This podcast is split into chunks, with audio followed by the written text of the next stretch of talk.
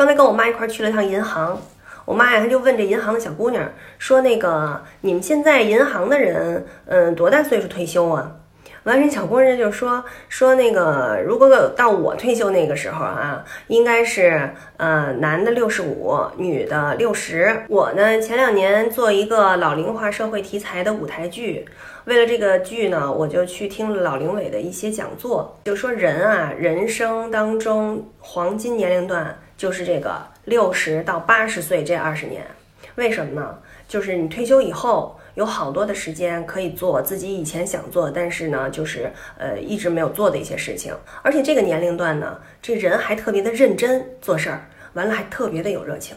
所以好多人都是六十到八十岁这段时间做出了一些成就。而且呢，这人呀，到六十五岁现在才算是中年呢。后来我这么掐指一算，那我这个现在就是还属于是祖国的花骨朵呢呗。